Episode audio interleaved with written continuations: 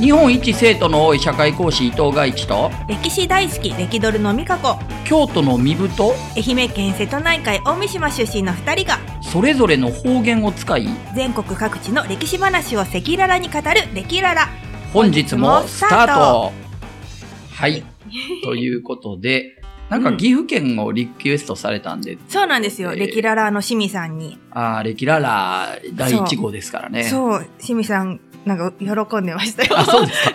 第1そうですか号って認認定してもらえてってああ、そういつももう名誉ね第1号と言っそうなの。ハッシュタグ歴ララでね、つぶやいてくださって。はい、ありがたい。そう、アンテナショップも結構巡ってくださってます。素晴らしい。うん。まあ、岐阜県は僕自身が住んでたこともあるので、うんうん、まあまあっていうか、でも岐阜ってね、旧国名で言うと、海側の美濃と山側の飛騨にこう、二つに分か、大きく分かれてて、うんで、僕が住んでたのは飛騨、高山高山の方の、なんですよねあの、。先生の本、はい。47都道府県の歴史と地理がわかる辞典はい。の岐阜県当社新の、そう。幻冬舎新書の、見てたら、はい。温泉旅館で住み込みで働いていた平湯温んですか？泉の平湯館っていう一番、平湯では一番大きいところってえー、いうか。それ飛騨高山？えっ、とね、今は、たあの、平成の大合併で高山市になってしまって、はいはい。当時は、あのー、吉木郡上宝村平湯っていう、平湯っていう地名？そう。で、奥飛騨温泉郷って言って、うんうんうんえっ、と、順番に平湯、福寺、新平湯、土地を新穂高っていうの5つ並んでるんですよ。これ何も見ないで未だに言えるんですけど。ごーい。そう、お客さん案内してたからいつも。ああ。そう新穂高だけなんか聞いたことある。ロープウなかった。そう、穂高、山が有名で。そうそう、穂高、うんね、あの、有名なところで。うんで、その5つ合わせて奥飛騨温泉郷っていう。ほほで、うんで、その中で一番大きいのが平湯温泉。バスターミナルのあるとこなんで、はいえっ、と、で、そこで一番大きい平湯館というところに、沖本さんっていうお家なんですけど、だはい。からそこにいたんです。よ。で、なんでこんな名前がどんどん出せるのかっていうと、うん。実はもう、お亡くなってしまったというか、えっ、とね、亡くなったっていうより経営権が、道民院をやってる強立メンテナンスさんがはいはいはい。買収した、まあ当時が結構経営型だった、グラグだったんで平、湯館を道民院さんが買収して。買収してくれたというか、はいはい。うん。じゃあ、じゃあ名前はもうなくなっちゃった名前はそのまま、平湯館の。平湯館で、経営が今道民院さん。そうそうそうへー。道民院さん全国にありますもんね。そうなんですよ。その強立メンテナンスさんはやっぱり資本力もあるから、まあ建物とかね、景色とかがすごい立派なとこなんです。平湯館でかい旅館で、おあの、中井さんとかもかなりの人数がいたーし。それ板場もちゃんとあったし、それは、ガイチ先生何歳ぐらいの時に？僕は30かな。一回行って、うん。3年後にもう一回戻ったんですよ。もう一回来えへんみたいなこと言われほうて、ほじゃあ30歳の時と33歳の時ですか？あ、32歳か。30歳の時と32歳の時。う。で、一年くらい？合計1年ちょいぐらいですかね。それぐらい。うんああ、はい。働いていたんですね。で、なんかこう、その本の中でえ、玄関ですごい10マイナス15度の時にそ、うガイチ先生が眠たくなって寝そうになってたら、大将に、伊藤ちゃん死ぬよと笑顔、真顔で起こされた記憶がある。で、この大将がなんか、あやたかの CM に出られてたんですか？そう多分、ネットで検索して、あやたかってやって、藤原ってやると、多は分、YouTube に残ってると思って出てくるんですけど、結、構、今、僕の3つ上の方なんですよ。今ええ50歳かな。当時まだ34歳だったんですけど、うん腕の医料理長でうね、んうん。えっと、藤原秀和さんって言って、あの、神奈川県の料理なんとか協会のうん結構偉いさんですよね。はい。あの、しばらくあ、しばらくっていうかもう10年以上会ってないけど、辞めた後もへー2回ぐらい、えっと、お会いしたんですよね。あの、新潟の月岡温泉とか行かれて結構うん有名な旅館の料理長やったりしてたんですよ。そうなんですね。で、その方がその時は平湯館にいらっしゃったんですそう。ね。大将若いのに、へえ。34歳で、えーと料理長？料理長で、で、今ね、その時いた一番追い回しで一番若かった10代の、まだ料理何もさせてもらえない鍋運んでるだけだった加藤くんっていうのが、今、茨城のすごい有名な、あの、あんこう料理をやる、へえ。えっと、あれでよく雑誌とか出てる有名な料理人になりましたね。あんこうってめっちゃ大きいやつですよね。あんこうの吊るし切りとかを実演するのでやるんですか？有名な、その加藤くんという方が。それが、今やね、もはや加藤料理長だから、なんか、すごいですね。そうそうそう。素晴らしい。なんか、そういう知り合いって、すごいこう、嬉しいですよね。うん。うん。なんか。若い頃知り合って、年を取って、なんか、よくテレビの業界でも、最初お仕事した時は AD さんだったのに、時を経そう、こうね、ディレクターさん、プロデューサーさんとかになってるみたいな。そう。もうラッキーなことがね、いろいろある。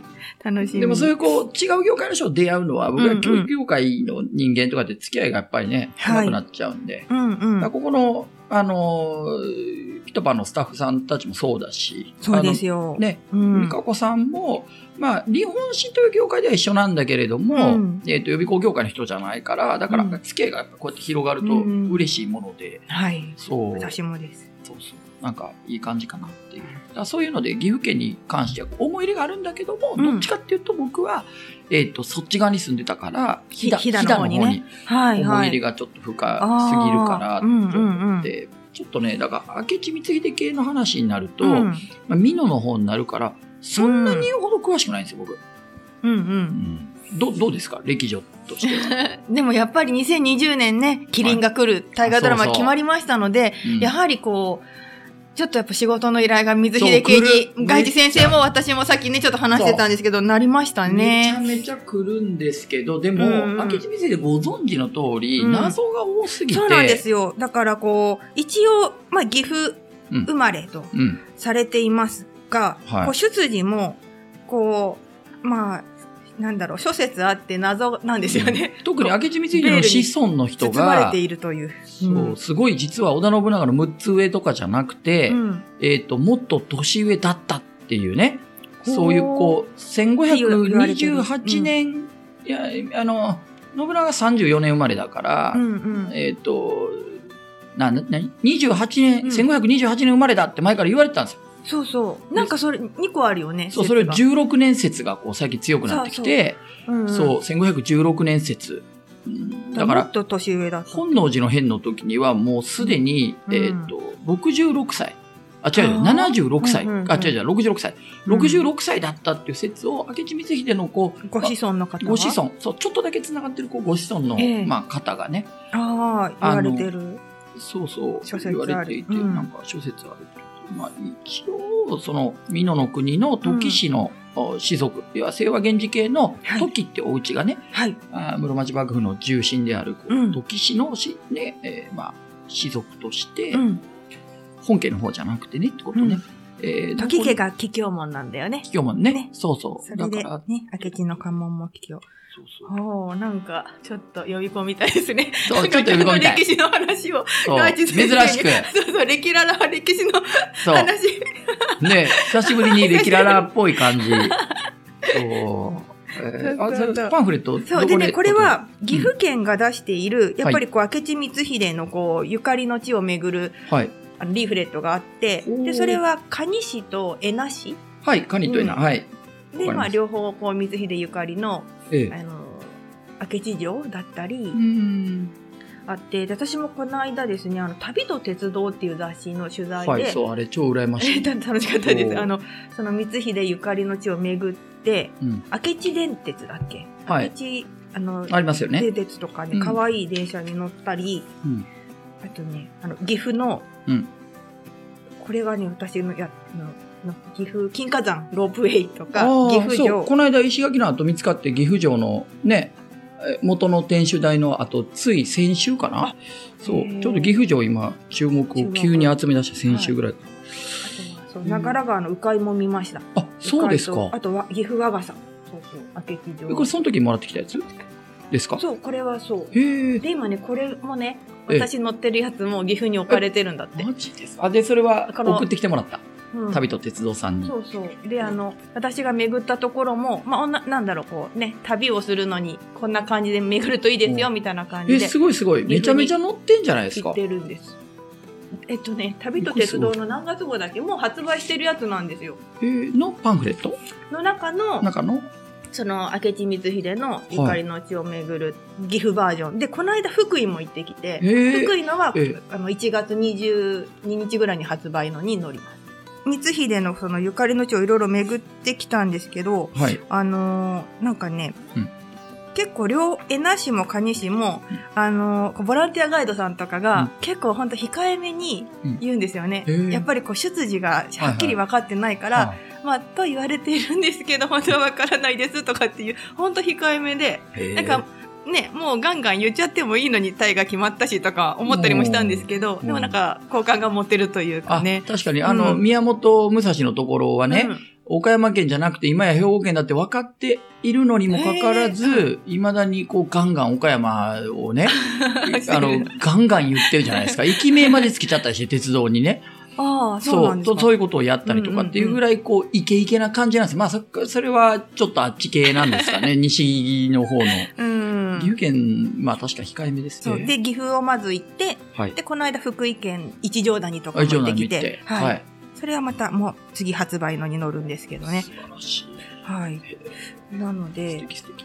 なんかでもこう、歴女の仕事をしていて、うん、岐阜って、まあ、光秀の出身地とかではあるけど、やっぱり、なんていうか、信長とかの方が、うん、完全にね。そう、イメージも強かったし、岐阜駅降りたら信長像が、金ピカの信長像がい,、るし、そう、で、まあ岐阜城もね、信長がいたし、あとはそこにこう、いたあの、なんか千成病と思った秀吉が立った岩みたいなのもあったような、なんか、だからこう、光秀が大河でこうね、注目されてから、うん、ああ、そっかそっか、光秀にもゆかりがあるんだよねっていう感じで。そうそう。なんかイメージ言うと、信長と、あと板垣大輔が刺されたところっていうね、金華山の下のところ、ね、金華山の下に銅像があって、うんうん前も話したかもしれないですが、私、その、岐阜で、あの、事件があったことをちゃんと、うん、知ってなかったから、板垣システムも自由はせずって、こう、言,、ね、言ってないだろうけど、うん、言ったと言われている、あれは岐阜なんですよね、岐阜事件。愛知県、演説会をやった時に、愛知県の小学校の教員に刺されたんですよ。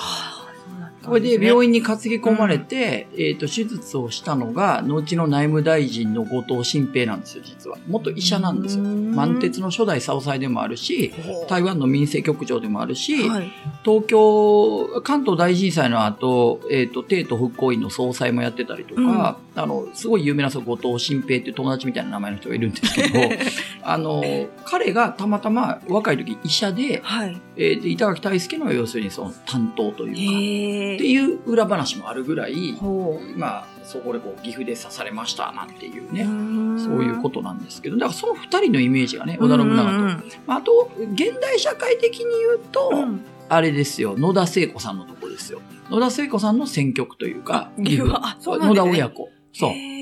あの、お父さんが有名な政治家だったんですけど、それの娘さんなんで、あの、若いのに40代前半の時にこう、いきなり郵政大臣になったりしてたんですけど、野田聖子さんの地元なんですあの人ね、でも有名なキスマなんですよね。僕会ったことないんですけど、すぐチューされちゃうって言って、昔から有名あろ、独身の頃から、野田聖子さんと会うと、酔っ払ってチューされるぞっていう、それも唇にってよく言われていたキスマなんですよね、あの人ね。はい、なんかまあ野田聖子からそんな話になるとは思ってなかったけど、まあでも岐阜といえば野田聖子なんで、うんうん、政治はね、はね。完全にね。そう、明智光秀がまあその、うん、信長にこう見出されてからのがこう、なんていうかよく知られているようになったから、うんうん、まだこう生まれた、生まれた場所だったり過ごした場所って言われているのが岐阜岐阜と、だから越前ですよね。うん、あ、そう、その後。うん。だから、越前行った時は、不遇の10年くらいを越前で過ごしたと言われていて、うん。だからまあ、でもあの、やっぱり大河ドラマ館は3つぐらいできるらしいですよ、岐阜に。あ、そうですか。うん、楽しみですよ。19日から大河ドラマ始まります。この放送はちょっとそれより後なんですけどね。もっと後ですけど、うん、今我々がこう収録しているのは、うん、僕の大学受験1ヶ月前を切っているこのドキドキの時でもあるわけですけどね。うん、まあ、明智光秀僕、どの道、あの、授業したりしているので、一通りのことは喋れるっちゃ喋れるんですけどね。まあ、言っても時間になってるから、次回、次回、明智の話をしながら、そう、あと岐阜県の話をいろいろしていきましょうか。はい。はいでは、なんか終わり方は今日はなんかあるんですか？あっという間に。今日もじゃあね、方言を紹介するんですが、えー、エンディングです。レキララでは、レキララの皆様からの感想やメッセージを募集しています。ツイッターにて、ハッシュタグレキララをつけてつぶやいてください。e メールでも受け付けております。メールアドレスは、レキララ .gm.gmail.com です。47都道府県の関係者の皆様からのレキララとコラボしたいなどメッセージもお待ちしております。それでは今日も岐阜県の方言を一つ紹介してお別れしましょう。うん、さあ、岐阜県の方言は、いや、怖いでしょう、やっぱり。怖いって恐ろしいじゃなくて？そう。恥ずかしいなんです。だからその温泉旅館の従業員の、はあ、あの、お布団とかやってるおばちゃんとかが、うん、お掃除のおばさんたちが、怖いで怖いでって、ね、うん、な、あの子はなんとか怖いで怖いでって言って、はい、え、全然怖くないじゃないですか、この人って言って、そしたらなんかその、恥ずかしいって意味だと。へえ。そう。いろいろやらかしてたみたいで、その女の人。かわかんないけど。